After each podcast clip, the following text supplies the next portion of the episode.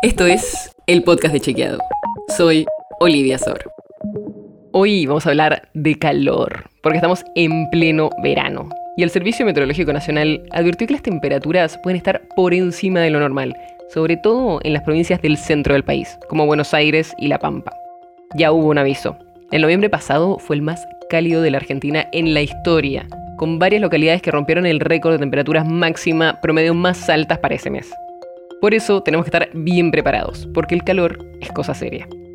Y hoy te vamos a contar algunas recomendaciones para evitar un golpe de calor, que es cuando la temperatura de nuestro cuerpo aumenta muy rápido a 40 grados o más, nos cuesta bajarla y como consecuencia nos sentimos muy mal. Para empezar, veamos los síntomas. Podemos darnos cuenta que estamos sufriendo un golpe de calor si tenemos la piel enrojecida, caliente y seca, si nuestra temperatura corporal está entre los 41 o 42 grados, tenemos dolor de cabezas, náuseas, confusión o incluso convulsiones o pérdida de conocimiento. Si nuestra respiración y nuestro pulso están débiles o si tenemos una sensación de vértigo. Para evitar este tipo de cuadros hay varios consejos básicos. El más obvio, conviene tomar agua con frecuencia, incluso si no tenés sed. También vale evitar el consumo de bebidas con mucho azúcar, cafeína o alcohol y tratar de no comer muy abundante, incorporar verduras y frutas a la dieta cotidiana. Además, se recomienda no hacer actividad física intensa, usar ropa liviana de colores claros y evitar la exposición al sol en exceso y en los horarios centrales del día, entre las 10 y las 5 de la tarde. También conviene quedarse en lugares bien ventilados, usar ventiladores o aire acondicionado. Y si tenés que caminar al sol, cubrite la cabeza. Pero todos sabemos que hay cosas que no se pueden controlar. Y si igual sentís que te dio un golpe de calor, lo que recomiendan los especialistas es pedir ayuda médica. Por ejemplo, llamar a una ambulancia, que en la ciudad de Buenos Aires se puede hacer llamando al 107.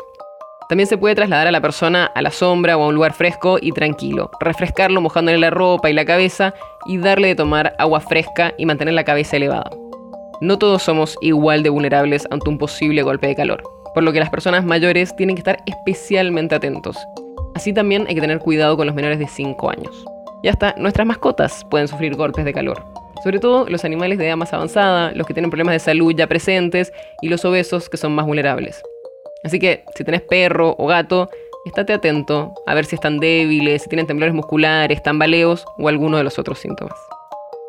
La nota sobre la que se basa este episodio fue escrita por Juan José Domínguez.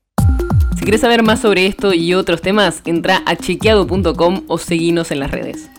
El podcast de Chequeado es un espacio en el que de lunes a viernes te contamos qué de lo que escuchaste o circuló es verdadero o falso. te traemos datos para que puedas entender mejor las noticias. Si tienes una idea, algún tema del que te gustaría que hablemos en un próximo episodio, escribinos a podcast.chequeado.com.